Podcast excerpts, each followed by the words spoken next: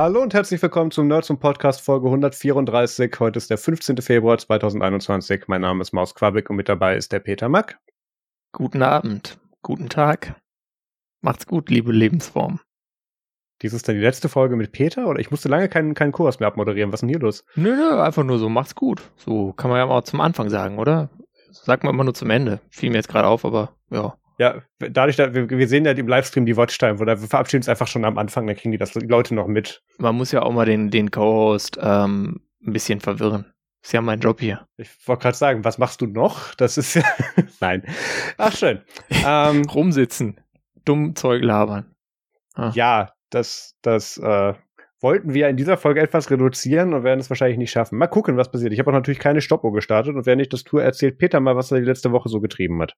Ja, ich habe äh, in der letzten Woche äh, ein Gerät genutzt, was ich jetzt hier irgendwo auf meinem Schreibtisch vergraben habe und was natürlich jetzt gerade auch aus ist, aber ähm, für die Audiohörer macht das ja keinen Unterschied, wenn es nicht in der Kamera ist. Ähm, und zwar habe ich mit diesem äh, Klotz von der Firma Purism, auf dem so Linux läuft, ähm, habe ich mal mit Postmarket OS quasi einen Nutzungstest gemacht, so mit SIM-Karte drin und so weiter.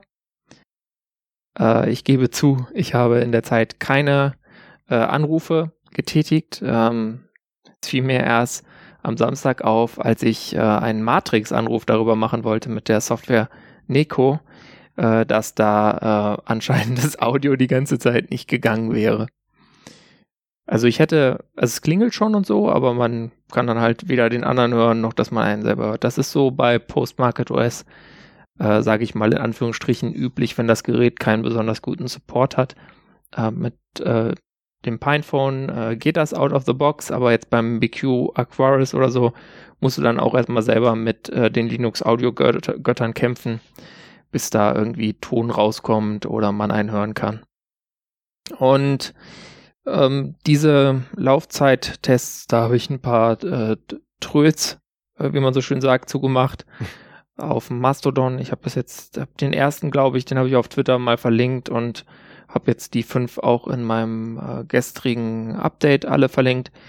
Ähm, kurz zusammengefasst kann man sagen, das Ding läuft so ungefähr acht, achteinhalb Stunden mit leichter Nutzung mit Postmarket OS. Das deckt sich mit den ähm, Akkulaufzeiterfahrungen, die ich mit PureOS hatte, jedenfalls mit PureOS und dem 5.9er Kernel. Ich meine, es fühlte sich besser an äh, mit PureOS und einem 5.11er RC Kernel, aber ich äh, habe da keine, keine genauen Daten dazu und das war auch alles ohne SIM-Karte, nur mit Wi-Fi, wenn von daher ja, äh, das ist ein bisschen ernüchternd, sage ich mal, aber ja, ich hoffe, dass das noch besser wird, sagen wir mal so ist auf jeden Fall vielleicht doch nicht so schlimm, dass äh, die meisten Leute oder, oder viele Leute, die das äh, nach dem, also die, sagen wir es so, die Leute, die es am 20. Oktober 2017 gebackt haben, die bekommen es im Mai,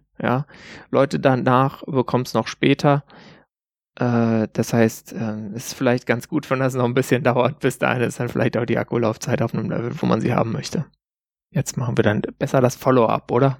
Diese Woche hatten wir einige äh, Technik- und Sicherheitspannen, über die wir sprechen müssen. Und angefangen hat das alles bei Slack, die äh, so einen kleinen Fuck-up haben. Ähm, die hatten durch einen Bug in ihrer Android-Version das schöne Phänomen, dass wenn du dich in einem Zeitraum vom, äh, was war es, 21. Dezember bis 21. Januar eingeloggt hast auf der Android-App, leider deine lokalen Anmeldedaten äh, im Klartext auf dem Ding gespeichert wurden unter Android und ähm, wie man das halt so schön kennt, kennen halt andere Apps unter Android nach Möglichkeit eben auch andere Daten anderer Apps mit ablesen und ab abführen.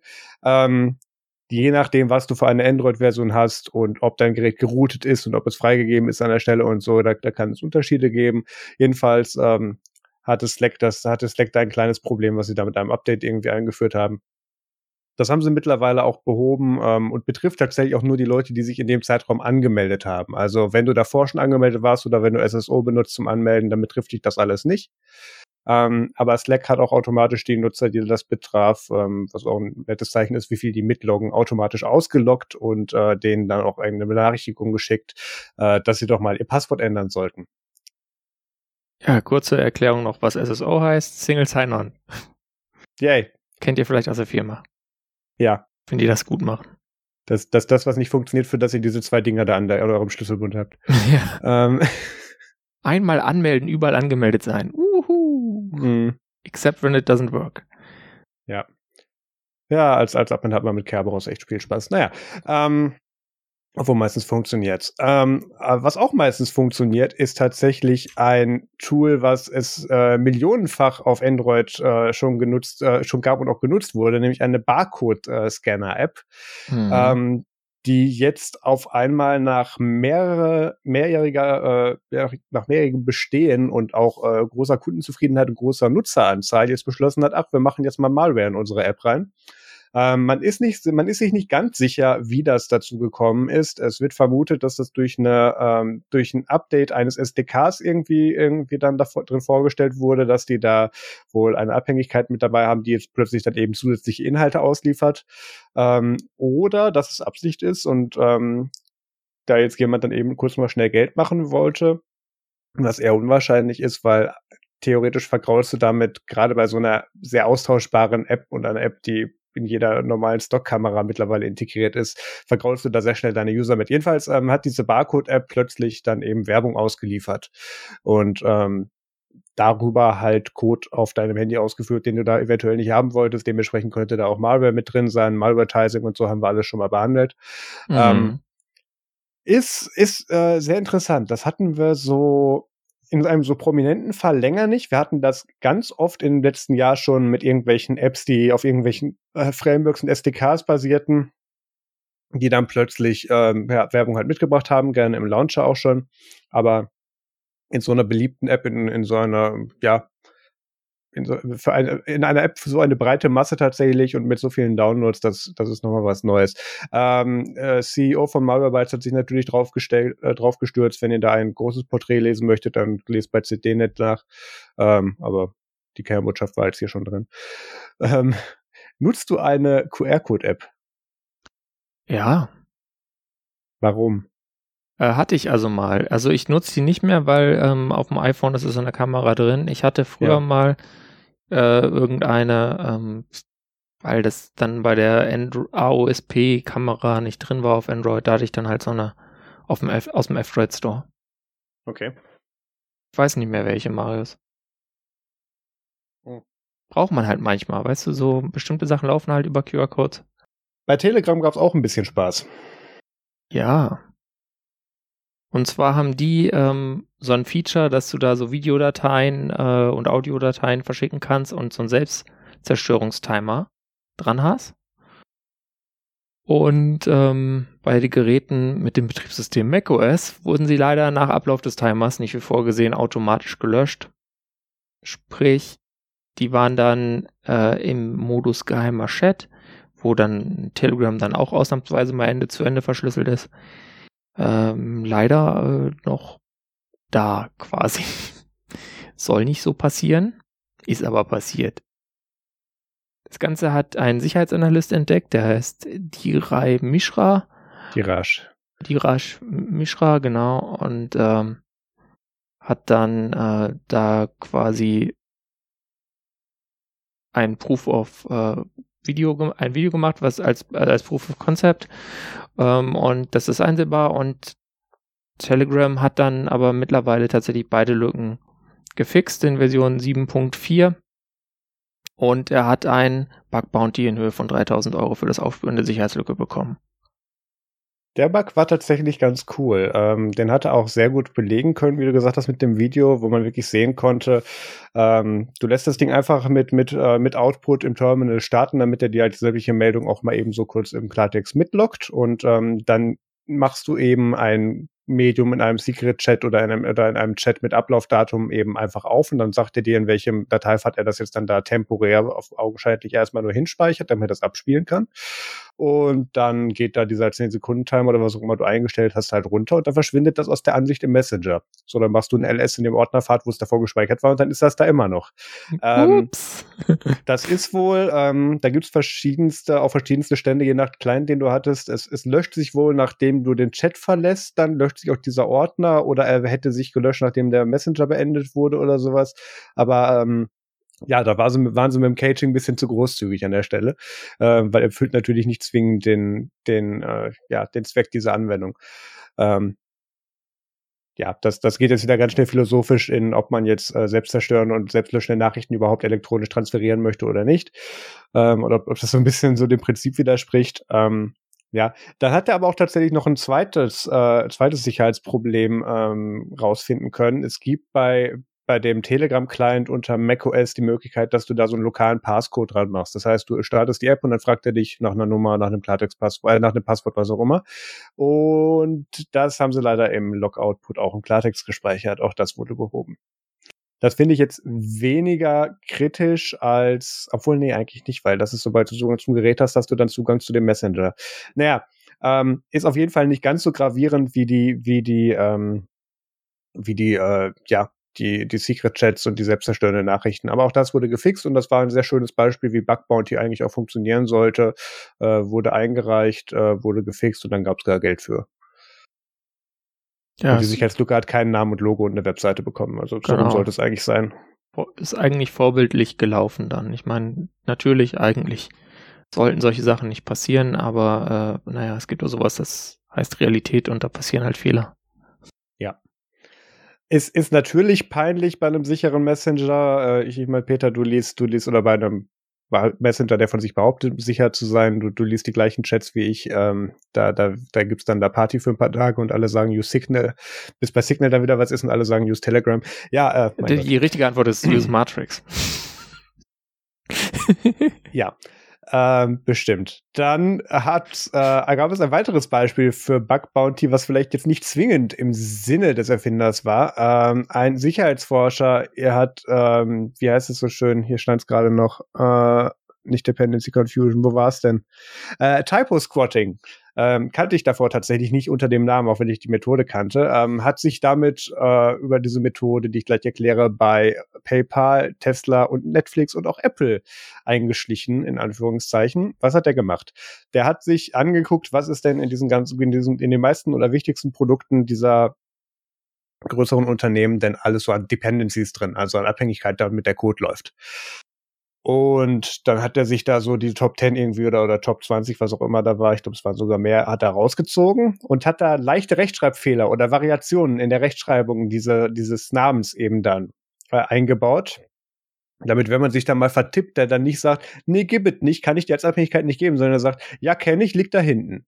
Und der hat das sogar so raffiniert gemacht und dann in den verschiedensten Repositories eingereicht. Ähm, der hat dann extra auch die Versionszahl nach ganz oben gesetzt, weil die meisten Bildumgebungen prüfen vorm Bauen oder, ja, gut, je nachdem, wie du dein Bildenvironment unter Kontrolle hast. Auf jeden Fall an irgendeiner Stelle prüfen sie, ist denn überhaupt alles, was du da hast, aktuell oder hast du es absichtlich so, deine Dependencies auf diese ähm, Version beschränkt oder Absicht oder so halt äh, hart gecodet damit. Mhm.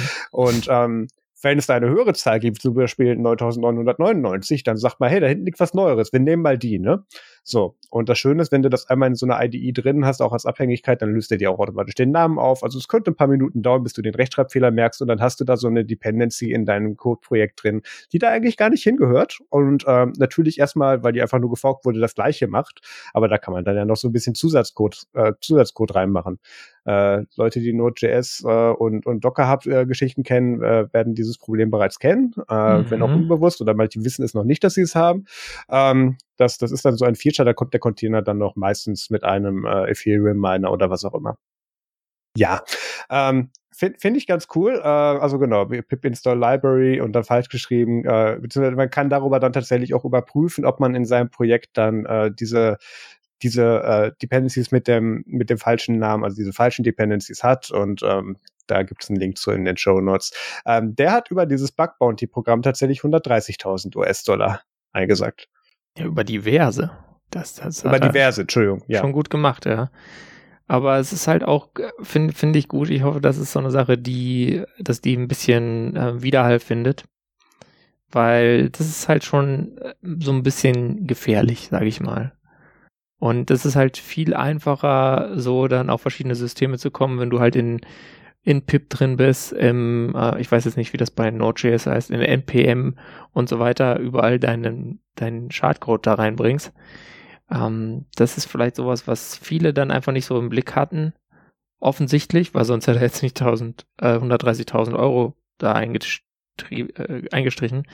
Aber wo man halt ein Auge drauf werfen sollte, sage ich mal. Und dass man halt vielleicht auch guckt, kann ich das irgendwie so pinnen, dass er wirklich dann nur meine interne Version nimmt, unabhängig von der Versionsnummer und halt nicht die von ja total seriösen externen Pseudo-Upstream-Quelle mit der höheren Versionsnummer. Ja, das, das, das sollte man meinen, dass man das gerne hätte. Ähm, das hat aber in der Realität so sehr viele Einschränkungen, wie zum Beispiel, du hast das, der Entwickler baut das Projekt lokal bei sich auf dem Laptop oder der wechselt mal kurz die IDE, ähm, wo zum Beispiel diese Restriktion oder das Pinning mit drin ist. Oder dann läuft das Ding in eine CI rein und die macht dann bei ihren automatischen Rebuilds auch einen Check, ob die Dependencies aktuell sind, weil im Zweifelsfall möchtest du ja das Neueste darin haben, damit dann auch eben die, ähm, die, äh, die, die Sicherheit der Abhängigkeit gewährleistet ist. Es gibt ja in Anführungszeichen sicheren Code, der durch eine Sicherheitslücke in einer Abhängigkeit dann dadurch unsicher wird. Ähm, das hatten wir damals bei Magic Device Tool mit dem M-Player mhm. mal kurz. Ähm, solche Sachen. Und deswegen hatte ich ja auch bei, bei Magic Device Tool tatsächlich beim Launchen Update da drin. Du hast nichts gemacht, bevor das Ding geguckt hat, ob der Code aktuell war. Ähm, aus genau solchen Gründen. Und das kann eben auch nach hinten losgehen in diesem Fall. Ähm, das, und das, das passiert dann auch. Und ähm, es gibt verschiedenste, auch, auch mit Machine Learning und anderen äh, schönen Buzzwords gefütterten und in dem Fall auch praktischen Anwendungsbereichen äh, unterstützte Prozesse, die dann auch wirklich gucken, stimmt diese Form oder diese Art des Quellcodes und diese verwendeten Absätze, die jetzt darin geschrieben wurden, ungefähr mit dem überein, was man woanders findet. Und dann fallen da solche Sachen, die dann falsch geschrieben wurden, auch mal ganz schnell auf. Da gibt's da gibt's verschiedene Sanity-Checks für. Ja, aber das, das nichtsdestotrotz, äh, dafür, dass der das bei äh, PayPal, Tesla und Apple gemacht hat, finde ich 130.000 Euro ein bisschen, äh, ein bisschen wenig. Naja, davon kann man ja mal ganz gut leben, denke ich. Oder mehrere, wenn man sparsam ist. Läuft schon. Naja. Dann äh, gab es sehr viel Spaß bei äh, CD Projekt Red ähm, wir erinnern uns, äh, Cyberpunk 2077, dieses äh, fu super funktionierende Spiel, was zu Release aus dem PlayStation Store rausgeflogen ist, weil es so gut war, ähm, hatte jetzt äh, nochmal verboten gut. Verboten gut, genau. Ähm, eine unternehmerische Entscheidung hatte den ähm, Ach nee, falsche Firma.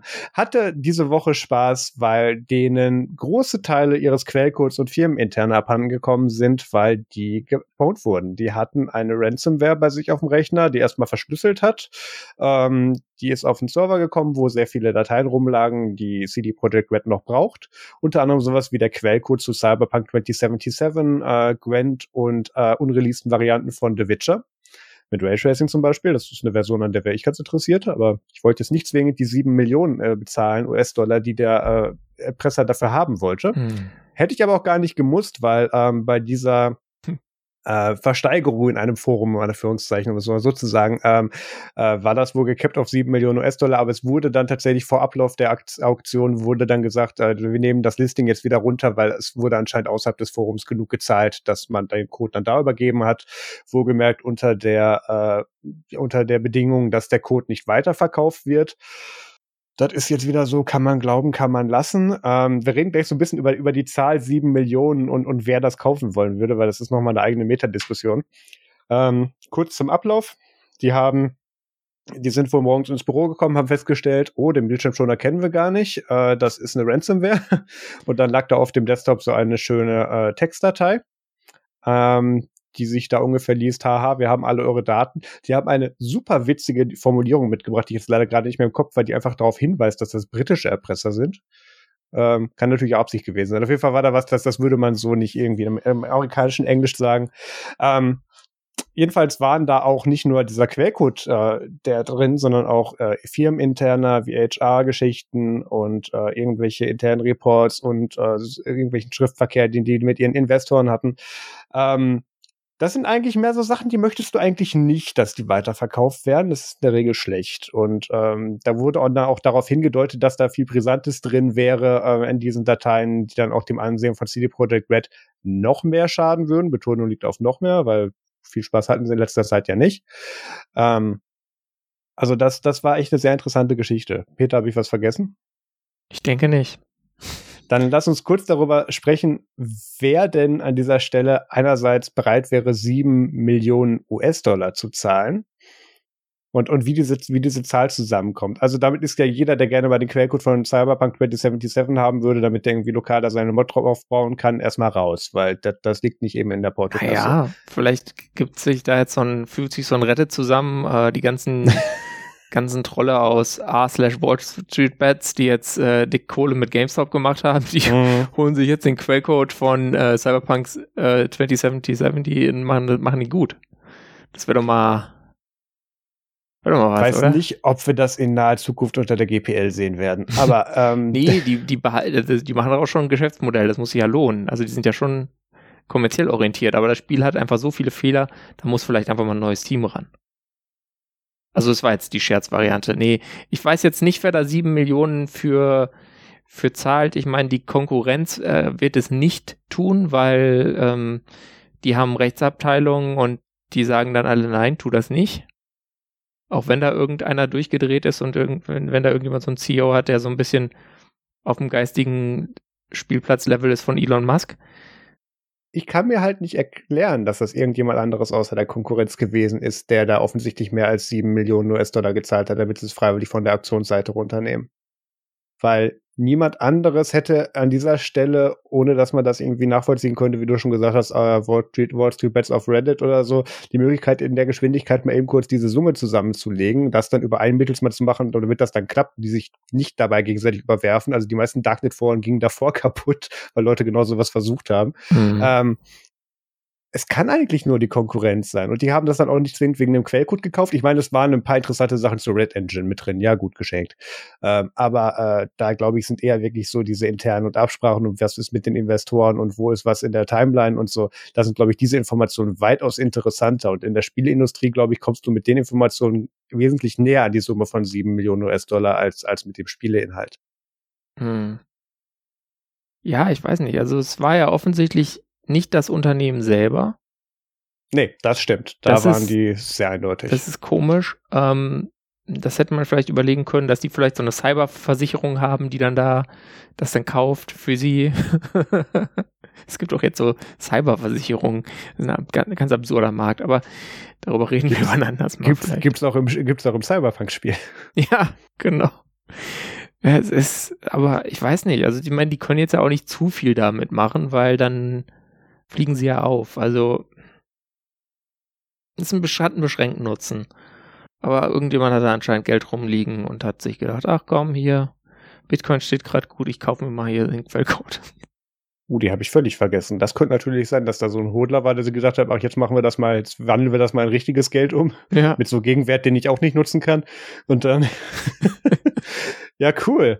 Ja, keine Ahnung. Äh, vielleicht erfahren wir da noch was von. Ähm, was natürlich auch noch eine äh, ne realistische Variante ist, dass natürlich nach außen hin sagen, äh, äh we don't speak with terrorists und äh, wir kaufen es dann trotzdem.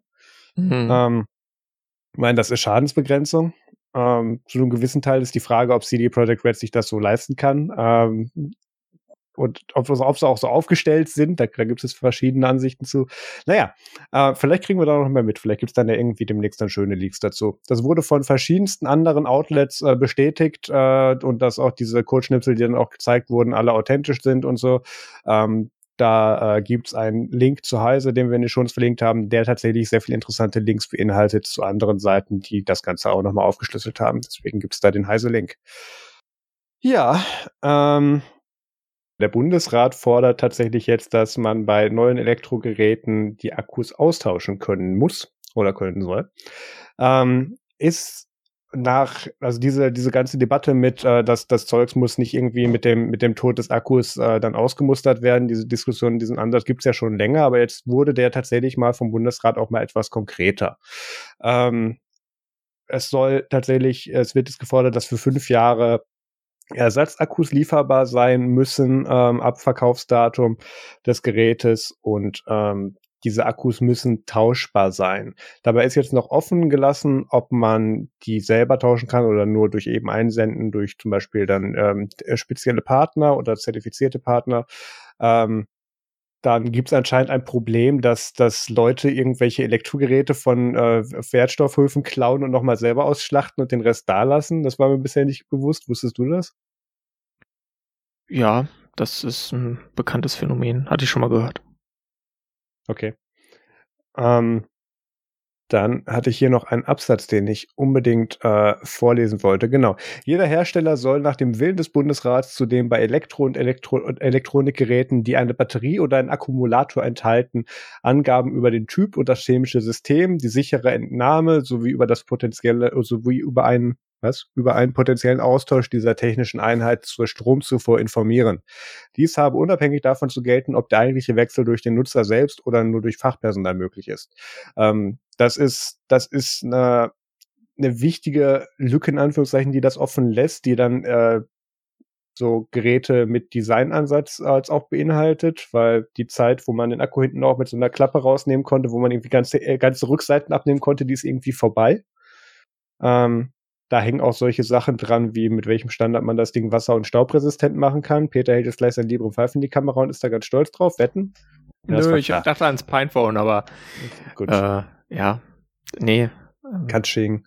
Katsching. Ähm, die, äh, das, das finde ich eine sehr interessante Forderung. Ich finde die auch tatsächlich gut. Ähm, weil das auch die Hersteller eben in diese Position bringen soll, beziehungsweise auch dazu zwingen soll, solche Reparaturprogramme und Akkuaustauschprogramme ähm, auch anzubieten. Und ähm, da ist jetzt dann wiederum die Frage, wie sie das dann, ähm, wie sie das dann mit dem, mit dem Entgelt machen, ob das dann irgendwie gekappt wird oder ob das irgendwie anteilig zum Kaufpreis sein muss oder so. Aber ähm, das ist auf jeden Fall was, äh, das, das wird einem jetzt dann nicht mehr durch irgendwelche Sammelklagen dann geschenkt als Feature, sondern das kann dann auch gefordert werden dadurch. Von daher finde ich das einen sehr guten Ansatz. Peter? Ich finde das auch ganz gut. Äh, man muss natürlich dazu sagen, dass Gesetzesinitiativen des Bundesrates dann immer erst im Bundestag angenommen werden müssen und so weiter und das passiert oft nicht wirklich. Nee. Und die versanden dann irgendwo im Nirgendwo, aber vielleicht sind hier die Chancen sogar gar nicht mal so gering. Ja. Gut. Ähm, ansonsten, äh, es, es gibt noch Hoffnung für ältere iPhones wie das 6 und das 5S, ähm, die nicht auf den Recyclinghof müssen, weil es gibt jetzt auch eine Version der Corona-Warn-App für sie. Ähm, haben wir schon ein paar Mal drüber gesprochen, dass die jetzt gebackportet wurde auf ältere iPhones. Ähm, die ist jetzt draußen, die Corona-Warn-App-Version, die das kann. Und äh, man schätzt, dass damit rund 1,7 Millionen weitere Geräte dann diese App nutzen könnten. Mhm. Und ähm, da gibt's dann auch mit diesem Update dann jetzt auch diese Historie für Risikobegegnungen. Das heißt, man kriegt jetzt nicht nur, wie es davor war, nur das Datum angezeigt, wann es eine Risikobegegnung gab, ähm, sondern auch äh, das im Verhältnis zum Kalender äh, dann irgendwie mit angezeigt. Und das ist, das, das kollidiert jetzt ein bisschen, das haben sie selber gemerkt, dass sie sich damit leicht den Fuß geschossen haben mit dem Kontakttagebuch, was man über die App führen kann. Ähm, weil dadurch wird dann jetzt ganz schnell dann irgendwie darauf geschlossen, ich habe keine Ahnung, vorgestern den Peter getroffen und vorgestern hatte ich dann eine Risikobegegnung und daraus wird dann ganz schnell korrigiert, ja, dann muss das der Peter gewesen sein. Äh, was natürlich Quatsch ist, weil da kann man auch der der Bahn nicht. oder der Peter war das gar nicht, genau. Böse App. ähm, und ja, ähm, das, das schreiben sie auch nochmal ausführlich zu, aller, äh, dazu auch in der App nochmal selber, aber ich habe auch leider die Erfahrung gemacht, dass die Leute, die den schriftlichen Teil, der mehr als zwei Absätze hat in der App, irgendwie gerne mal nicht lesen. Die muss man dann immer noch mal erklären. Ähm, nichtsdestotrotz, also du kannst denen die Informationen auch nur geben. Von daher finde ich es gut, dass es da ist. Was? Du sagst etwa, Leute lesen Beschreibungen nicht? Das habe ich ja noch nie bemerkt in diesem Internet. Ja. Bin schockiert. Ja. Weißt du, wer auch schockiert ist? Ähm, Intel. Oder? Ich glaube auch. Ja, die sind also so ein bisschen vieles, unter anderem schockiert, ja. Ja, die, die sind so ein bisschen irgendwie schockiert, dass, dass diese komische Fruit Company da das tatsächlich hinbekommen diese hat. Lifestyle so, Company aus Cupertino. Ja, so, so ordentliche äh, CPUs zu bauen. Beziehungsweise sogar Systems on a Chip. Also noch besser. Ähm, vor allem mehr integriert. Und äh, deswegen haben sie jetzt äh, schöne ähm, Werbung gemacht auf Twitter unter anderem wo sie halt zeigen, hier, äh, da könnt ihr doch mal besser so schöne PCs kaufen mit so Intel-Prozessoren. Hast du was von dieser Werbung eigentlich gesehen? Ja, äh, die wurde mir natürlich in meine Timeline gespült, äh, unter anderem von Intel selber. Ich bin wohl immer noch Ad-Target bei denen, als auch, ähm, ja, kann ich mir nichts von kaufen, als auch würde ich mir auch nichts von kaufen, als auch, ähm, als auch äh, über über ich, ich habe ja da diese wieder LGBTQ äh, britische iOS-Entwickler äh, Blase, die irgendwie koordiniert mhm. oder die irgendwie da noch irgendwie überlappt. Und äh, die haben mir das ein paar Mal mit äh, dann in die Timeline gespült, auch gerne dann mit ähm, mit alternativen Texten wie, wenn dein PC aussieht wie ein Düsenjet und wenn er auch so starten kann, dann ist das ein PC und kein Mac und solche Geschichten. Also da waren witzige Sachen dabei. Wenn er auch ähm, so klickt beim Starten. Ja, äh, da war auch, ja genau, da waren dann auch unter dem äh, MacRumors-Artikel echt coole Zitate in dem Style dabei. Ich würde jetzt gerne mal so zwei vorlesen. If you remain stagnant for the past 10 years, you're on a PC. Go Mac. Ähm, oder Desperation oh. bei Intel, the new fragrance. ähm, es, ja, ähm, das, das hat, das ist sehr, sehr, sehr interessant, ähm, weil einerseits merkt man da, wie diese Strukturen auch noch bei Intel sind, wie die da denken und auch deren Marketing, äh, deren Marketingabteilung offensichtlich noch agiert, weil die M1s sind jetzt seit November draußen. Die waren gehypt, bevor sie rauskamen. Wir wussten nur nicht, wie sehr. Dann haben wir festgestellt, wir müssen sie mehr hypen, weil so weit waren wir gar nicht in der Überlegung. Und sie wurden einfach immer besser. Und dann hat Intel irgendwelche doppelt so großen Chips rausgebracht, äh, gefühlt, die mhm. wesentlich wärmer wurden und wesentlich weniger Performance gebracht haben. Und jetzt muss sich Intel hinstellen und irgendwie gucken, wie kriegen die marketingtechnisch ihren Scheiß verkauft. Ähm, weil da wird jetzt gerade, was dieses, dieses All-Day-Battery Life haben wir jetzt schon ein paar Jahre. Das gab es jetzt auch schon kurz vor M1, aber mit M1 hast du es halt wirklich in dem MacBook Air drin wenn du das ja. Otto Normal-User gibst. Und ähm, da kann sich halt Intel mit ihrem so schön gebrandeten und, und spezifizierten äh, äh, äh, Spec namens Ultrabook auch nicht hinstellen und sagen, ja, es dürfen halt nur 14 Stunden sein. Nein, ähm, geht nicht. Die haben doch schon den Nachfolger von Ultrabook. Ich habe jetzt leider vergessen, wie der heißt, aber ja, ja, haben wir uns schon mal drüber lustig gemacht. Ja, ja. Du hast recht. Ähm, ich weiß es auch nicht. Egal, mehr. es war auch total uneinprägsam. Ja, ähm, das, das Witzige war, oder das nicht unbedingt Witzige war, dass die an diese Kampagne auf Twitter dann auch ein Video, äh, ein bezahltes Video bei John Rettinger gekoppelt haben.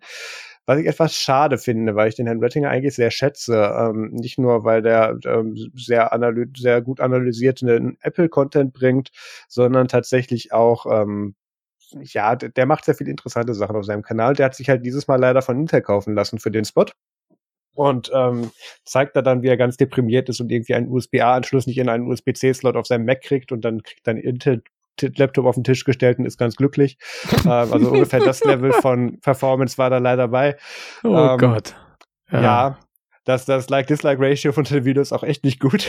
Oh Mann. ja. Ähm, ich hoffe, es gab gut Geld dafür wenigstens.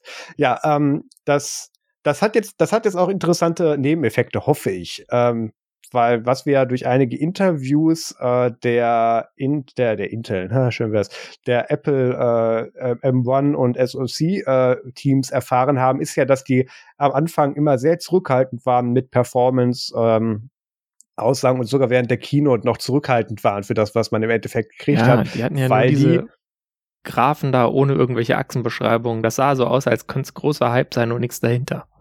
Genau. Ähm, was, was, auch, was auch absolut das Level war, was wir erwartet haben. Entweder das, das sind schöne Zahlen und keiner weiß, was sie bedeuten. Das ist eine Apple Keynote. Mhm. Ähm, nee, aber das, das gab's nicht. Das war dann wirklich besser und noch mehr.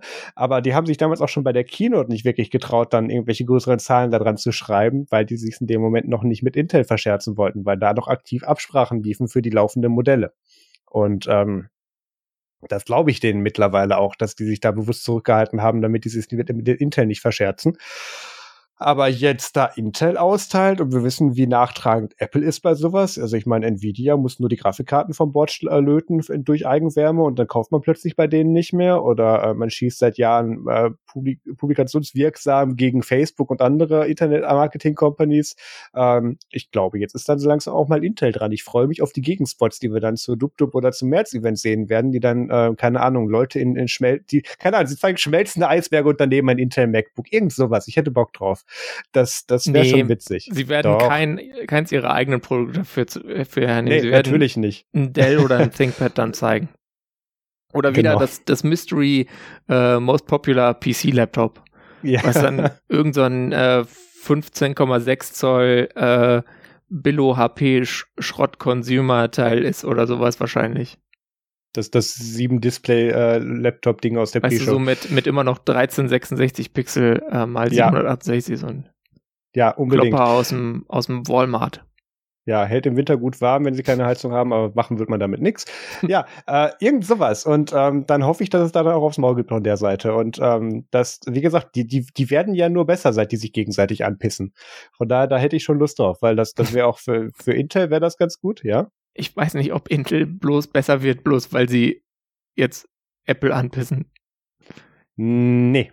Damit lösen sie keine der technischen Probleme, die sie haben. Ich glaube aber auch nicht, dass die das machen, wenn die nicht Apple dabei anpissen durch diese Spots. Das stimmt. Derzeit stellt sich für mich eher die Frage, kaufst du AMD oder M1? Ähm, egal, wo AMD ist auch nochmal ein heißes Thema, was, hm, pun intended, ähm, da ist, ja, ich weiß es nicht. Ich, ich, hoffe, dass da eine angemessene Reaktion auch von seitens Apple kommt und ähm, da werden wir dann sehr viel Spaß mit haben. Was haben wir denn noch? Ah ja, ähm, ein weiteres äh, Apple-Thema. Ach genau, wir sind beim Apple-Blog angekommen. Ja, es ähm, ist auch ein Google-Thema. Es ist auch ein Google-Thema. Ähm, wir erinnern uns daran, dass Apple mit iOS 14 angekündigt hat, ähm, diese Privacy-Labels einzuführen, das mittlerweile getan hat. Mit iOS 14.5 fragen sie dich ja explizit nach Erlaubnis, ob du appübergreifend und mit Third-Party-Cookies und so weiter getrackt werden darfst, ob du das möchtest. Mhm. Ähm, wird ja explizit nachgefragt, was ich für eine sehr gute äh, Idee halte.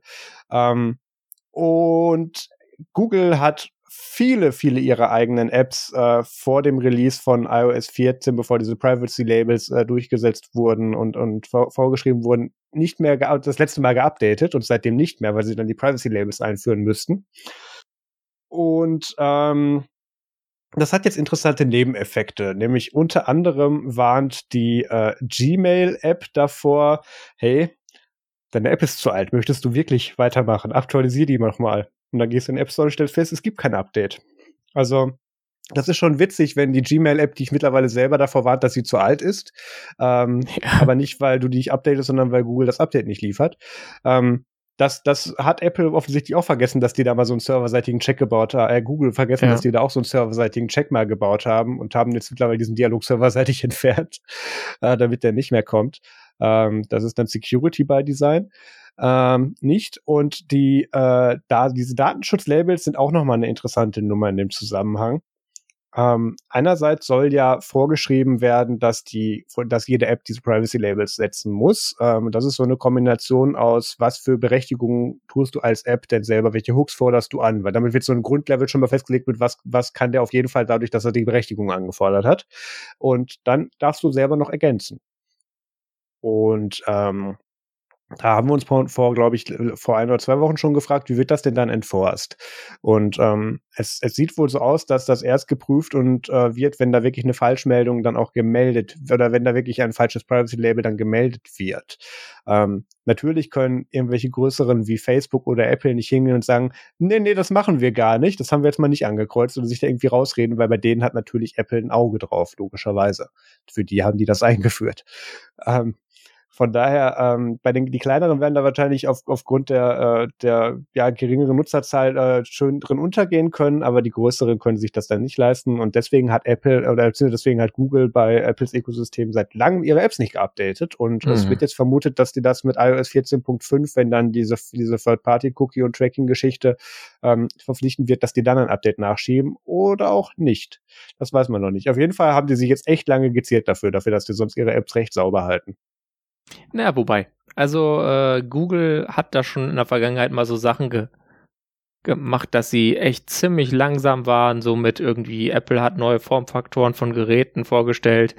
Äh, Google Drive App braucht irgendwie ähm, gefühlt Jahre, bis dann das mal irgendwie die Notches auf dem iPhone 10 oder was es auch immer es war oder auch vorher schon dann mal so wirklich äh, dann ordentlich da waren. Aber es stimmt schon, es ist diese, diese totale Stille bei allen Apps äh, deutet auf jeden Fall darauf hin, dass da bei Google systematisch ähm, jemand sagt, nee, wir machen da jetzt gerade nichts, weil sonst irgendeins dieser Teams wird schon mal ein neues Release fertig haben, ja. Und wenn es mhm. irgendwie, was weiß ich, gehört da die YouTube-App dazu? Oder hat die ein Update gesehen? Ähm, ja. Die YouTube-App hat, glaube ich, schon auch schon Die hat schon Updates gesehen, ne? Oder? Dann, dann nur die Google Apps selber. Aber trotzdem, das sind ja, das sind ja Chrome, Gmail, äh, Letzte Update vor zwei Tagen. Docs. Ja, also. Dann äh, gab's, dann, das, das vorletzte war zwei Monate her. Also da war, haben sie sich schon Zeit gelassen. Ja. Also wir werden da irgendwann dann wieder Updates sehen und dann werden die dieses äh, äh, Data Privacy Nutrition Label, wie es so schön heißt, weil anscheinend äh, in den USA Nutrition Labels das sind, was in Deutschland Ampeln sind. Äh, jedenfalls was so Informationsdarstellungen angeht. Äh, wird, das wird dann schon kommen, aber es ist auf jeden Fall interessant, wie es dann kommt und ich bin da wirklich sehr gespannt, wie ausführlich die das dann gestalten werden. Ich werde mir dann tatsächlich wahrscheinlich mal auf meinem iPhone irgendwelche Google Apps installieren, die ich sonst nicht drauf habe, damit ich mir das ansehen kann.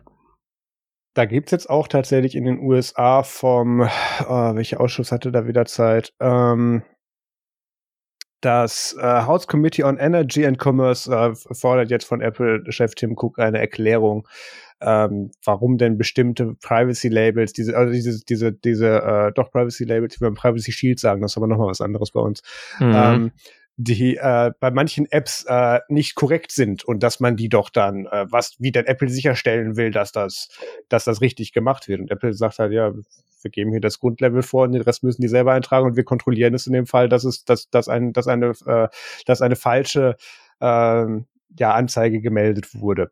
Ja, es und ist, ähm, ist ja, ja irgendwie für Datenschutz auch eine, eine Standardpraxis, ne? Also wenn du ja. in einer Organisation bist, zum Beispiel wenn du jetzt irgendwie Schüler bist und äh, die setzen dann bei dir im Bundesland irgendwie Microsoft Teams ein, was jedenfalls nach Ansicht mancher Datenschutzbeauftragter nicht datenschutzkonform ist, dann musst du ja, ist das ja auch nicht per se irgendwie ein Problem, sondern nur wenn du das dann meldest an den Datenschutzbeauftragten und der dann äh, damit zur Schule geht. Ja? Also, ja, da, da, da kommt ein ganz wichtiger Zwischenschritt in Deutschland dazu, dass unser Datenschutzbeauftragter nicht weisungsbefugt ist, aber dann ganz genau. viele Leute schreiben, dass es ist und dann interpretieren da Leute dann eine Handlungsanweisung draus. Das, und dann dreht sich das zweimal im Kreis und dann geht's weiter. Das ist leider der Weg, wie es gerade hier läuft. Ja. Ähm, ja. Also ich, ich kann dieses Prinzip schon nachvollziehen. Ähm, andererseits ja, die, die stellen nämlich auch noch eine andere wichtige Frage. Also ich könnte mir vorstellen, dass die, ähm, den, die, die, da, da die ja schon diesen ganzen Code-Signing-Prozess begleiten mit keine Zeile Code, die von uns nicht, die von, die von uns nicht signiert wurde, wird auf diesem Gerät je laufen, ähm, dass sie da einfach dann auch nochmal diesen Check dranhängen. Da musst du dann erklären, warum du was damit machst und warum du der Meinung bist, dass du das in dieser Stelle nicht ankreuzen müsstest. Ähm, ich meine, diese Rechtfertigungsprozesse gibt es in der App Review Policy schon lange. Mhm. Da könnte man das auch noch mit reinnehmen. Ähm, eine dieser Nachfrage von diesem äh, äh, Committee ist aber auch noch eine sehr berechtigte mit, wie teilst du denn dem User mit, dass, um jetzt das Barcode-Beispiel auf, auf dem Android-Ökosystem vorhin mal kurz äh, nochmal rauszuholen, wie teilst du denn einem, einem aktiven Nutzer der App mit, dass seit diesem Update sich jetzt was an diesem Label geändert hat? Ähm, und teilst du das ihm überhaupt mit? Wie soll der das denn zur Kenntnis nehmen? Also jetzt nicht, dass die Barcode-App dann freiwillig alles angekreuzt hätte, aber ähm, für den Fall, dass sich eben was ändert, wie teilst du das dem Nutzer mit? Wie kriegt er das transparent mitgeteilt? Und ähm, ich meine, da ist aus UI-Sicht ähm, das eine sehr einfache Nummer. Da geht dann da beim, beim ersten Start nach dem Update ein Pop-up hoch, was du nicht sofort wegwischen kannst, ohne es gelesen zu haben, sondern vielleicht mit zwei Tabs. Und ähm, damit bist du dann im Prinzip auch schon deiner Pflicht, dem das mitzuteilen oder deiner, ja, nicht Pflicht, aber das könnte ja noch werden, damit bist du dem auch schon nachgekommen. Das finde mhm. ich eigentlich würde schon reichen. Ähm, und das ist tatsächlich ein Teil, den haben wir in der derzeitigen Umsetzung mit iOS 14 und 14.5 noch nicht gesehen. Ja.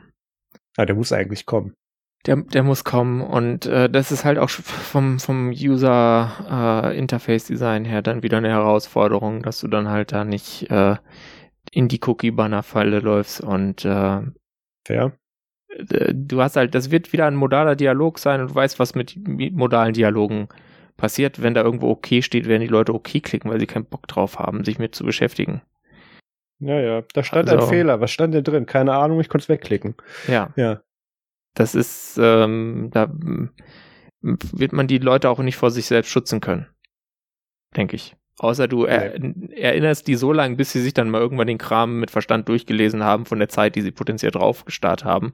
Aber dann gibt's dann das YouTube-Video, ja, wenn du das zwölf Sekunden offen lässt, dann nervt dich das nie wieder und dann machen die Leute das. Also äh, das ist äh, uferlos, da kommst du einfach nicht weiter. Wer sich damit nicht beschäftigen will, wird sich damit nicht beschäftigen und äh, dann hinterher am Ende noch vielleicht jammern, weil äh, halt dumm war, aber so ist das Leben, ne? Da muss ja. man durch. Gut. Kommen wir endlich zu den Themen. Yay. Peter, du hast ein Hauptthema mitgebracht. Ja, ich habe hier sowas gefunden und zwar ist das auch schon wieder so ein äh, furchtbares Crowdfunding-Produkt. Und zwar so eine äh, Kamera, die man quasi auf das äh, Smartphone dran, an das Smartphone dran machen kann. Sie heißt Alice und äh, die schnallt man dann so an das äh, Smartphone dran und dann ist das eine AI-getriebene DSLA angeblich. Das, naja. Ja, das Ding ist halt so ein äh, Micro Four Thirds Shooter. Ich habe diesen Begriff immer nur im US-Kontext gehört. Ich weiß nicht, wie das auf Deutsch heißt, Marius. Du bist es der Fotografie-Mensch ja, ist aber in dem Zusammenhang auch, wie ich finde, falsch. Es ist aber auch völlig am Thema vorbei. Müssen wir nicht erklären an der Stelle. Ja. Ähm, äh, 11 Megapixel Sensor von Sony. Überraschung, ja. Sony macht viele diese Sensoren. Ähm, ja. Aber der hat dann ziemlich große individuelle Pixel und man kann halt so äh, Objektive äh, dran schrauben. Das heißt, äh, es ist so ein bisschen so, so irgendwie sowas zwischen Purmans DSLR und äh, Leute, die alles mit ihrem Telefon machen wollen. Und äh, ist auch tatsächlich gar nicht mal so günstig. Nein. Hat aber natürlich dafür einen eingebauten Google AI Tensor Processing Unit Dings drin. Das heißt, äh, es kann äh, so Neural Network enabled äh, Zeug machen mit den Fotos, die es schießt. Verbinden tut sich das Ganze mit dem Smartphone dann über Wi-Fi und zwar, äh, wenn ich es richtig, wenn ich den äh, Crowdfunder richtig verstehe, 5 GHz only. Das heißt, äh, liebe Kollegen mit dem Pinephone, die jetzt hofften, äh, könnt ihr eine große, äh, großartige Kamera dran schließen. Ähm, ja, wenn ihr noch einen USB-Dongle mit 5 GHz Wi-Fi dran macht, vielleicht, ne? Aber sonst eher nicht. Ähm, Könnt ihr auch gleich Replicant nutzen. oh ja, genau. und es kostet dann so 750 Pfund, was so, ich denke, ungefähr 900 Euro sein werden momentan. Ja, momentan. Und ähm, momentan kann man es pre-ordern dann für 200 Pfund weniger, 150 Pfund. Hm. Jo, Marius, was, was denkst du davon? Bist du intrigued? Wirst du dir das äh, sofort, hast du es dir schon geklickt? Ist ja eigentlich die korrekte Frage. Ich war, ich war kurzzeitig interessiert. Ähm, Aber dann hast du gemerkt, das geht nicht mit dem Pinephone und was raus. Genau, nee, das war der Hauptgrund, warum ich das nicht haben wollte. Nein, ähm, das äh, es ist, es ist ein bisschen schwierig. Ich habe gerade nebenher, als du das gezeigt hast, schon so ein paar Bilder eingeblendet, die das recht deutlich zeigen sollen das Ding ist keine Erweiterung für dein Smartphone. Das Ding ist eine Kamera mit äh, Bildübertragungsfunktion an dein Smartphone. Ähm, ich bin ja mhm. mehr so Fan davon, von solchen Geschichten, wie sie Moment gerne macht, mit den Moment Lenses. Ja. Ähm, wo du wirklich dann kein Sponsor, äh, ich ich habe den Scheiß leider alles selber gekauft, ähm, wo du äh, da wirklich dann so wirklich Linsen draufstecken kannst und du hast dann auch so spezielle äh, Cases, wo die dann direkt dran passen und wo du die einrasten kannst mit und ganz dolle Linsen, auch Videolinsen sind da teilweise dabei. Da habe ich ein Set von. Ich habe ja teilweise auch äh, unsere Review-Videos, äh, als ich noch Review-Videos gefilmt habe, also wirklich äh, geskriptete Reviews, ähm, oft mit dem iPhone gefilmt und da waren eben auch gerade solche Sachen im Einsatz und die haben mir sehr gute Dienste geleistet. Ähm, dann habe ich noch sowas genutzt wie den äh, den, den Pano-Clip von Hardwork, ähm, der so ein 365, 365 Grad äh, Linsen-Kamerasystem ist, der sich mit der Vorder- und Hinterkamera dann zusammentut. Das steckst du wirklich auf und dann, dann fügt er das Bild da so raus zusammen. Und ähm, diese Alice, who the fuck is Alice Kamera ist ja ein Ding, was ja, ähm, ist der ein Ding, was absolut nichts mit der Hardware deines Telefons macht, außer da ein Bild hin zu übertragen. Nee. Da läuft ein Prozessor drin, der die Übertragung macht. Du hast dann eine Companion-App, die, die das Ding mit wahrscheinlich noch nicht mal SFTP abruft. ähm, und ähm, ja, das wird dann erst witzig, wenn dann plötzlich andere Apps dann auf die Kamerasachen übertragen. Das kommt auch noch danach. Ähm, aber das, das Ding ist nichts anderes als eine Kamera bereits. Das hat keinerlei ja. Smartphone-Integration. Du schleppst dann das Smartphone und die Kamera mit dir rum, obwohl du auch nur die Kamera nehmen könntest. Das Ding funktioniert auch komplett eigenständig. Es ist halt eine Kamera ohne Display und Sucher, oder? Wenn ich das richtig verstehe. Ja, ja, ja, ja definitiv. Das heißt, ähm, ja. Hm. Hat die einen Auslöser eigentlich? Ja, hat sie. Die hat einen Auslöser, ja. Ähm, das wäre witzig, Immerhin. wenn du damit mit, mit äh, WLAN-Leck dann warten musst, bis dein Handy sagt, hier drück mal auf, drück mal auf äh, hier Foto. Du, ähm, also man hat schon im Produktdesign schlimmere Entwicklungen gesehen. Das stimmt allerdings, ja. Ähm, von daher ist diese Kamera jetzt wirklich gar nicht so irgendwie was für mich an der Stelle. Ähm, mhm. Ich, ja, ich hätte gerne wirklich so einen, und da, da gibt es verschiedene Ansätze. Moment hat das, hat das tatsächlich ganz gut umgesetzt, wo du wirklich verschiedenste Aufsätze an diesen speziellen Case ranmachen kannst, damit das dann auch wirklich punktgenau auf der richtigen Linse sitzt, damit du das dann auch wirklich im Prinzip wie, wie erweitertes Glas nutzen kannst. Dafür ist mhm. es gedacht. Aber ähm, diese Befestigungsmöglichkeiten an einem Smartphone haben halt auch ihre Grenzen. Ja. Und ähm, da bist du entweder dann mit solchen äh, Cases mit speziellen Halterungen wie beim Moment eben verhaftet oder du hast sowas was wie die die äh, hier der Panoclip von Hardwork, den ich hatte, der wirklich nur mit dem iPhone X ging, weil der eben wirklich genau auf der Position der Vorder- und Rückkamera sich dann aufgesetzt hat und das dann kombiniert hat. Ähm, aber das, das Gerät ist nichts davon. Und ähm, dann schleppe ich lieber hier eine, eine meiner Canons mit. Äh, vor allem, wenn das Ding an die, je nach Konfiguration und Linse und, und, und Schuh, den du damit haben willst, äh, Entschuldigung, ähm, Adapterring für die, für die Objektive mit dazu haben willst, um die 1000 Euro kostet, dann kaufe ich mir lieber äh, einigermaßen, keine Ahnung, eine 2000D oder so von Canon und, äh, und mache da dann ein bisschen besseres Glas drauf und habe ein besseres Ergebnis damit. Und auch selbst in diesem Einsteigerbereich bei Canon oder auch bei, ja. gut, Sony gibt's nicht wirklich preiswert, aber, aber die Softwareintegration bei Sony und auch bei Canon, gerade an iOS und Android, ist auch mittlerweile so gut, dass du da die gleiche Experience kriegen kannst wie auf diesem Alice-Ding. Das ist schön, dass sie da TensorFlow mit reingemacht, äh, nicht TensorFlow, ähm, was war das, die andere Tensor AI? zur Bildaufbearbeitung. Ja. Ähm, das kannst du dir auch mit anderen Programmen klicken. Also ich sehe da keinen mm. Unique Selling Point, bis auf dass du für eine Funktion zwei Geräte mit dir rumschleppen sollst. Ja. Ja, also es ist auch so, der, der, ich wollte jetzt noch ein kleines Update zum Preis machen. Äh, der günstigste 550 Pfund Dings ist schon ausverkauft. Das günstigste, was es jetzt noch gibt, ist 600 Pfund und das entspricht wohl laut Indiegogo 688 Euro. Und was ich dann noch vermisse in dieser Beschreibung ist ein Feature, wo ich mir so denke, Leute, habt ihr diese Pandemie komplett verpennt? Wieso schreibt ihr nicht rein, dass man das auch irgendwie am Computer als Webcam nutzen kann? Weil das wäre halt noch sowas, da würdet ihr noch wieder ein paar Leute finden, die das dann noch deswegen extra kaufen würden, aber äh, auch das scheint jedenfalls nicht drin. Das, ich denke, es ist schon möglich, dass man das auch ohne Probleme äh, machen kann, wenn man das will. Man muss halt die Softwareanbindung dann bauen.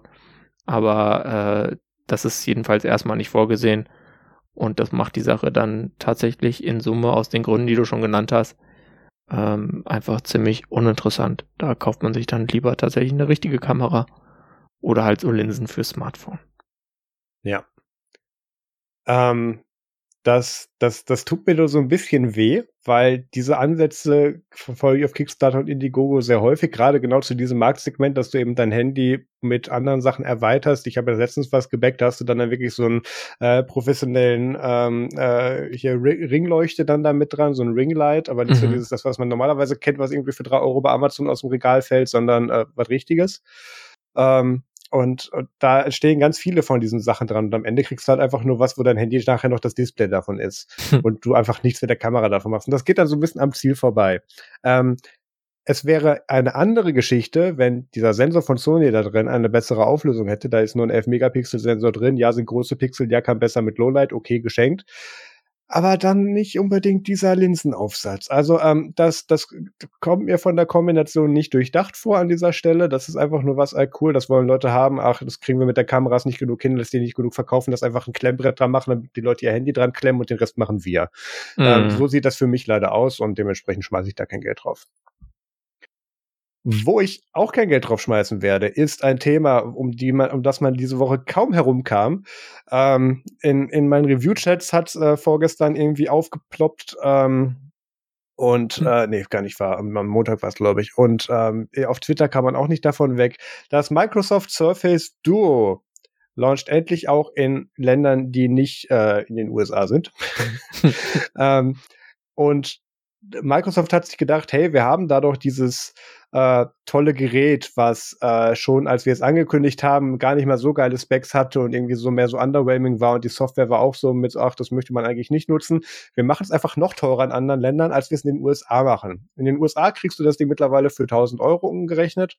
Ähm, Microsoft hat sich gedacht, ach ja, lass es mal in Deutschland für 1550 Euro rausbringen in der kleinsten Variante. Ja, die Deutschen ähm, haben halt mehr ähm, Geld. Ja, wenn sie wenigstens eine richtige Version draus gemacht hätten. Also das Surface Duo für die Leute, die sich nicht dran erinnern, das war dieses Android-Gerät äh, mit diesen zwei Bildschirmen zum Aufklappen. Das war nicht ein Bildschirm wie das Galaxy Fold oder das Galaxy Z Flip oder das Galaxy Z Fold 2 ähm, oder das Razer oder den ganzen anderen Scheiß, sondern es waren wirklich zwei Displays und du hattest im Prinzip dann ein Tablet zum Aufklappen, damit es ein größeres Tablet wurde. Hatte eine 360 Grad Hinge, damit du das dann auch wirklich so umdrehen konntest, dann konntest du es dir wenigstens halb ans Ohr halten, ohne dass es bis da bescheuert aus. Ich habe es gesehen. Ähm, egal. Ähm, und ich, ich hatte leider damals dann nur bei meinem beim kurzen äh, Stand mit dem Ding hatte ich leider nur die Office-Demo.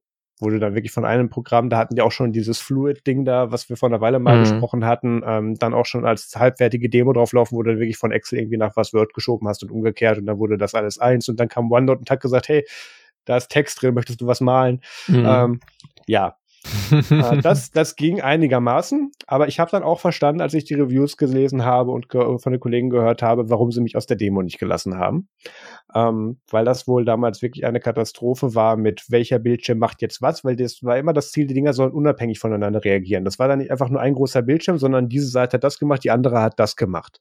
Und ähm, das ist, wenn das von der Integration her richtig funktioniert, wie ich gegen Ende meines Tests mit dem Z Fold, äh, mit dem mit dem Galaxy Fold, damals noch Galaxy Fold, ähm, gesehen habe, das kann funktionieren.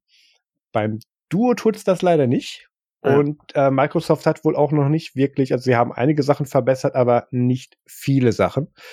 Und ähm, jetzt bringen sie das Ding halt völlig überteuert in Deutschland raus. Und das Ding hat, abgesehen davon, dass es ein zu großes Tablet mit zwei Bildschirmen ist, absolut keinerlei Features, für die ich das Ding mit diesem Preis kaufen würde. Da ist kein 5G drin, da ist ein Snapdragon 855 drin, ähm, da ist kein NFC drin, äh, das Ding hat keinerlei Wasser- und, und, und Staubresistenz. Was will ich damit? Dann ist da drin auch noch die Kamera, also das ist eines der wenigen Modelle, wo die, die Kamera im Gehäuse ist und nicht mit irgendwie einem Bump nach außen geht. Dementsprechend gut ist die Linse, die da drin ist, also nicht. Ähm, ja. das, das ist eine Katastrophe, dieses Gerät. Ähm, und es werden trotzdem Leute kaufen, weil es jetzt eben einfach anders aussieht. Und ähm, das ist aber auch ein, das ist, das ist einer Punkt. Ich kann mir auch vorstellen, dass es Leute für diesen, für dieses Versprechen von Produktivität kaufen werden. Das ist was, das habe ich ganz lange Zeit als Gimmick empfunden, ähm, bis ich mein äh, Galaxy Fold hatte wo ich dann auch wirklich mit Multitasking auf dem Ding und mit dann auch teilweise geöffnet oder dieses nur teilweise aufgeklappt dann was gemacht habe, da konnte ich das dann zuerst nachvollziehen. Aber dieses Surface Duo, das ist leider nichts davon. Ähm, das, das ist, ich weiß nicht, was man jetzt hier damit will. Weiß ich auch nicht. Also ich finde, ich habe ja grundsätzlich eine Sympathie für äh, Telefone mit veralteten Chipsets und äh, absurder Software. ähm, ich habe dazu das Pinephone ins Bild gehalten. Äh, aber, und ich finde auch diesen, diesen Microsoft-Ansatz ehrlich gesagt sehr interessant. Grundsätzlich. Aber äh, ich muss sagen, zu dem, also wenn sie wirklich dann gesagt hätten, okay, wir bringen es in Deutschland auf den Markt, sagen wir, kleiner EU-Aufpreis von äh, 1200 Euro oder so oder 1100 Euro. Das wäre vielleicht noch irgendwie so verkraftbar an, äh, angesichts der bekanntermaßen äh, problematischen Hardware. Und Software.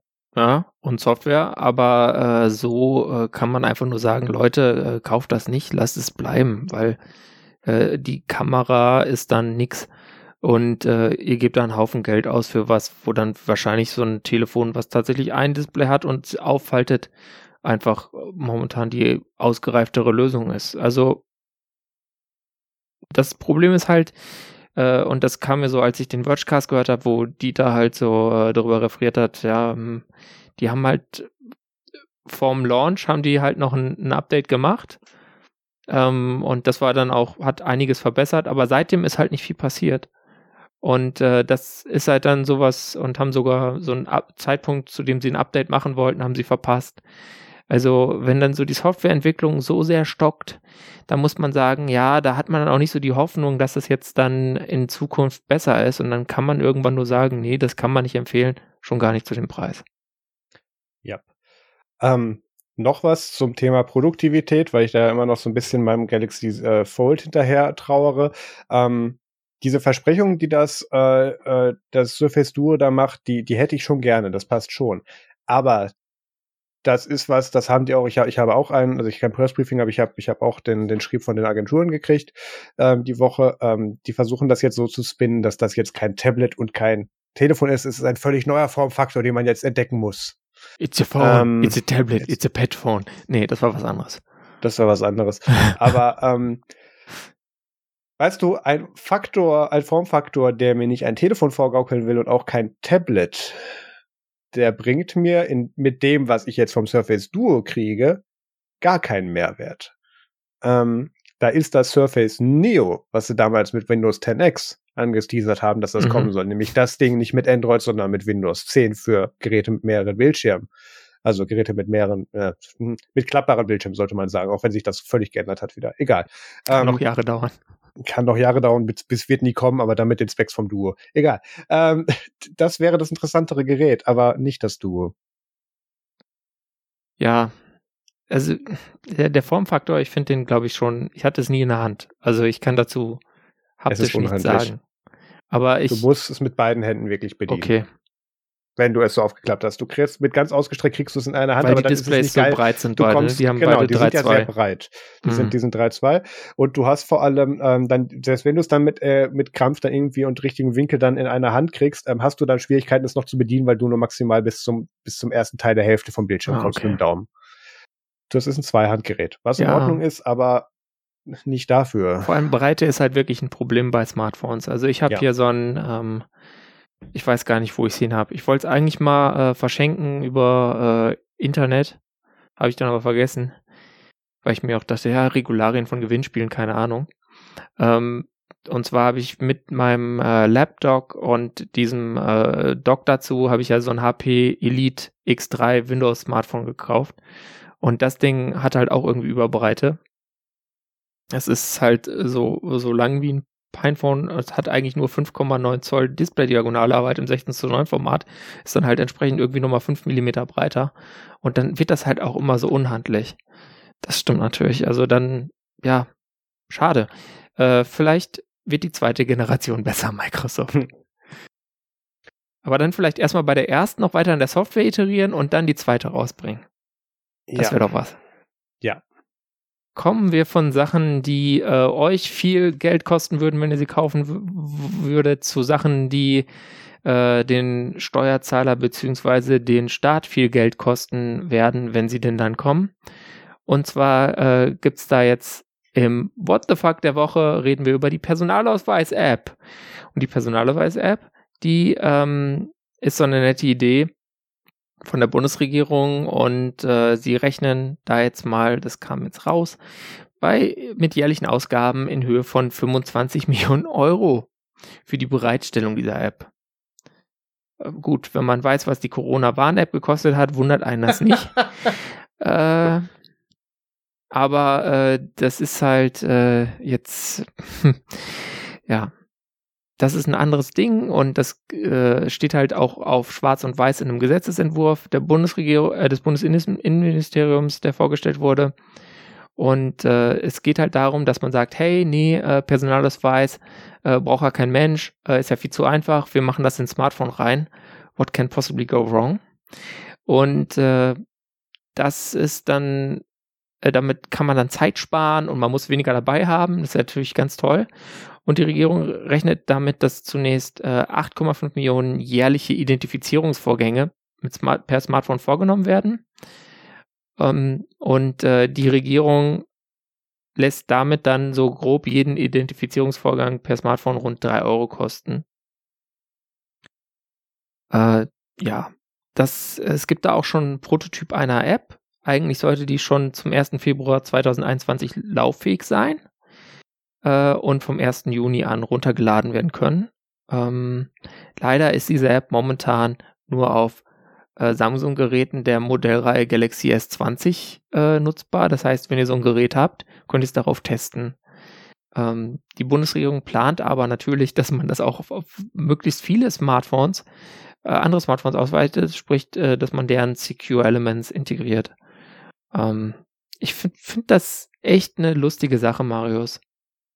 Also ich meine, dass sie dafür ein Secure Element im System drin nehmen, das finde ich sehr vernünftig. Das ist die einzige Art und Weise, wie man äh, das halbwegs irgendwie vertretbar sicher umsetzen kann, denke ich. Also, dass es halt nicht so eine x-beliebige App ist, aber äh, dass sie dann jetzt sagen, ja, okay, äh, was ist denn weit verbreitet? Wir nehmen mal das Galaxy S20. Ja, die das. Hm. Ach, da ist so viel bei falsch. Ähm, die, mhm. Der Grundgedanke mit, wir machen das jetzt mal äh, erstmal auf Samsung-Handys und äh, konzentrieren uns da auf die Secure Enclave, die die mitliefern, den Gedanken kann ich absolut nachvollziehen. Ähm, dass das äh, für, für viele Leute ist Android gleich Samsung und dann werden die da auch den größtmöglichen gemeinsamen Codeunterbau haben, den sie in dem Fall dann auch verwenden können. Okay. Ähm, aber das Bestreben, hey, ich möchte meinen Personalausweis nicht mehr mit mir führen, ich möchte den auf meinem Handy haben und vorzeigen können damit, das ist bei mir irgendwie noch nicht angekommen. Und das habe ich auch noch nicht wirklich bei, gut, ich, ich bin dafür auch in der falschen Blase, die Leute, die das im Prinzip nicht machen wollen würden. Weil das ja. Letzte, was ich, glaube ich, bei der Polizeikontrolle vorzeigen werde, ist bei dem Beamten mein entsperrtes Mobiltelefon. Aber, Definitiv ähm, nicht, no way. Also, also äh, es, ich, ich habe schon viel Schluss gehört, aber das würde ich nicht tun.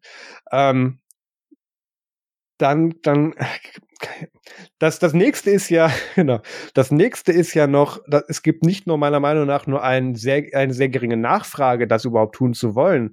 Es gibt auch viel zu wenig Integrierungs- und Integrationsmöglichkeiten, wo man das überhaupt machen wollen oder machen könnte.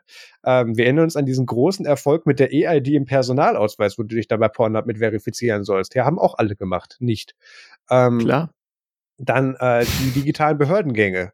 Ähm, gut, da hat sich jetzt tatsächlich in der Pandemie mehr getan, aber nicht, als die das vor, äh, lass mich überlegen, sieben Jahren eingeführt haben nee. oder einführen wollten und dann erstmal diesen komischen Scanner mit ausgeliefert haben, der dann irgendwie Jahre nicht ging und es ist keinem aufgefallen, was keiner genutzt hat. Egal. ähm, und jetzt soll das in der Smartphone-App geklöppelt werden, aus Gründen, die mir nicht klar sind und zu, zu einer Unsumme und zu einem sehr begrenzten Zielpublikum, weil die S20 oder S21-Reihe in dem Fall ähm, ist mehr der, ist, was heißt mehr, das ist der Flagship-Rahmen von Samsung. Den hat jetzt in dem dem Fall nicht jeder. Wenn du da vielleicht bei der A-Serie von Samsung ansetzt, dann habe ich da mehr Verständnis für. Da sind ja auch genug ältere Geräte dabei. Aber die haben dann wieder den, so, das Secure Element nicht. Ja, natürlich, natürlich. Aber das, dann sollte man das sowieso anders, anders machen an der Stelle. Ja, oder man soll es einfach nicht machen. Also für genau, mich das, ist das ist, glaube ich, genau der, der Punkt. Ähm, es, es ist verständlich, dass sie das, dass sie sich das so eingegrenzt haben, damit sie es überhaupt machen können. Die Frage ist, ob sie es überhaupt machen sollten. Ja, und beim Machen sollten muss ich ehrlich gesagt sagen, äh, nein. Das, ich meine, wir haben das doch über die Jahre gesehen. Das ist einfach keine gute Idee, wenn man irgendwie verschiedene Identifikationsfaktoren ineinander integriert. Da gab es diese, ich meine, hat jetzt nur entfernt was damit zu tun, aber bei den Banking-Apps zum Beispiel äh, mit der TAN-App, die du dann auf dem gleichen Gerät nutzt wie deine Banking-App und ja, was soll schon schiefgehen, nicht wahr? Weil die prüft ja, dass da kein Mag Magisk läuft und so weiter und das Telefon mhm. nicht geroutet ist. Aber mhm. das, äh, ah, warum? Ja, ich meine, dieser, der, diese, dieser Smartphone-Hersteller namens Apple hat doch jetzt extra diese komischen Magnetaccessoires gebaut, wo man dann so einen äh, modernen Personalausweis reinstecken kann hinten, dass der noch dabei sein kann. Wieso macht man denn jetzt da so eine App? Also ich weiß nicht, wer, wer nicht beides mitnehmen kann, der soll sich halt so eine Hülle holen, wo man diese Karte, Chipkarte reintun kann und fertig ist. Ähm, ich sehe da wirklich den, den Nutzen nicht.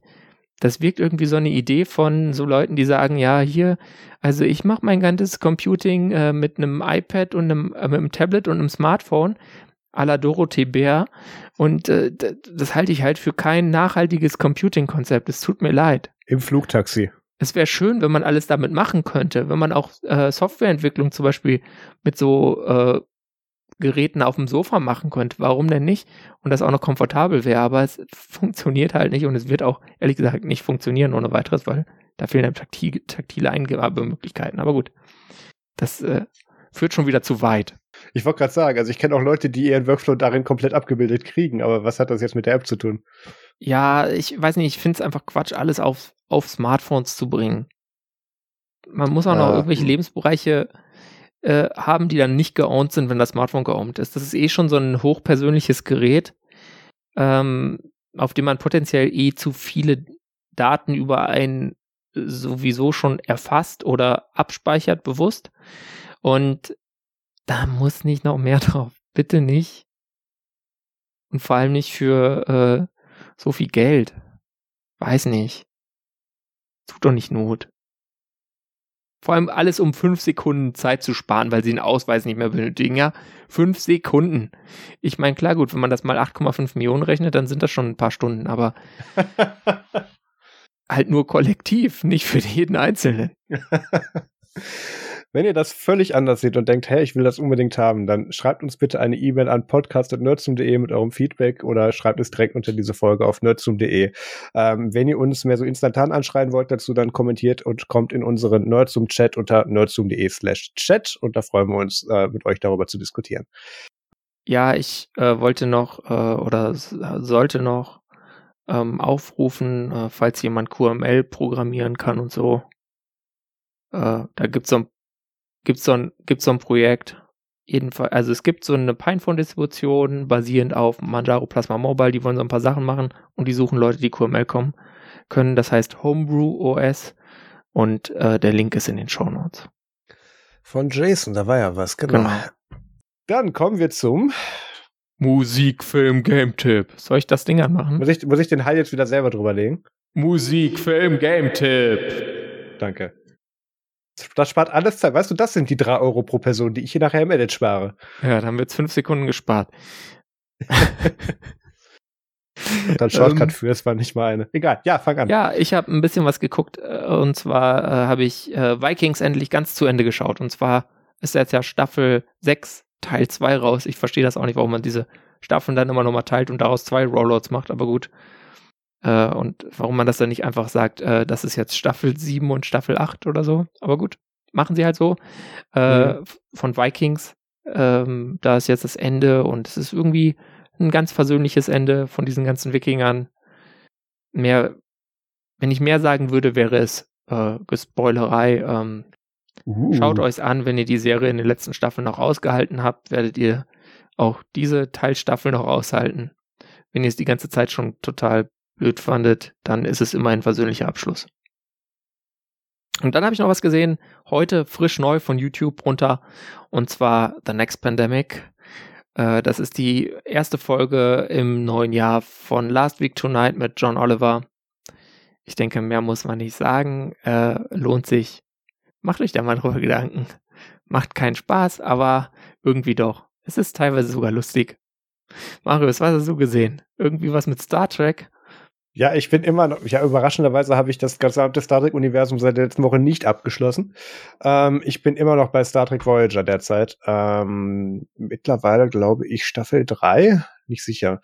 Ähm, und dann ist hier noch ein kleiner PSA, über den ich nächste Woche genauer spreche, äh, obwohl ich bis dahin wahrscheinlich nicht fertig werde damit. Ähm, For All Mankind Staffel 2 kommt nächsten oder kommt diese Woche Freitag raus.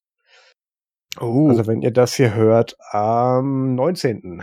Äh, Februar kommt vor allem kein Staffel 2 raus und ich habe die Hoffnung, und da weiß ich noch nicht so viel zu, ähm, dass da so ein paar Parallelrelease wie zum Beispiel der Morning Show und andere äh, Sachen mit dranhängen. Die Morning Show hattest du auch mal angefangen, ne? Ich habe das sogar, die, was verfügbar war, habe ich geguckt. Ich wollte jetzt das fanden witzeln, wir beide ganz gut, ne? Ja, ich wollte jetzt gerade witzeln, dass du das jetzt empfiehlst für die äh, drei Apple TV Plus Abonnenten, aber ähm, Vielleicht sind es ja mehr als drei und fünf. Es sind, es sind schon mehr. Also ähm, das, das ist, das ist auch so ein Metathema, was wir irgendwann mal machen müssen. Aber ich will es ganz kurz anreißen, dass Apple es geschafft hat, mit maximal äh, maximaler Anzahl Geld einfach auf diese Schauspieler drauf zu schmeißen und da wirklich Premium-Programme abzuliefern, aber dadurch gleichzeitig den Katalog so klein zu halten an Apple Exclusive Sachen, ähm, damit haben sie eigentlich in dem Sinne eine ganz gute Absatzrate. Also ähm, das, das muss man irgendwann noch mal genauer analysieren. Obwohl Apple sagt, glaube ich, ich glaube beim letzten Earnings Call, den ich mit, wo ich mit dabei war, haben sie keine genauen Zahlen dazu gesagt. Zu bestimmten Serien haben sie was gesagt, aber nicht zu allen oder zu Apple TV Plus an sich. Naja, äh, ich fände es trotzdem gut. Ich würde es auch woanders gucken, aber ich würde dafür dann jetzt auch tatsächlich weiterhin Geld bei Apple TV Plus einschmeißen. Aber das muss ich ja gar nicht, weil ich kaufe ja regelmäßig irgendwelchen Scheiß bei Apple und krieg dann wieder ein Jahr geschenkt. Juhu. So. Hey, Kapitalismus. So, ähm, wir haben gleich noch ein Aftershow-Thema tatsächlich, über das wir reden sollten. Ja. Ähm, Peter hatte da Redebedarf. Ähm, ich bedanke mich vielmals fürs Zuhören. Ähm, wir hören uns hier in einer Woche wieder und dann würde ich sagen, macht es gut und bis zum nächsten Mal. Tragt eine Maske und so, ihr wisst schon. Nutzt Matrix und kommt gut durch die Woche.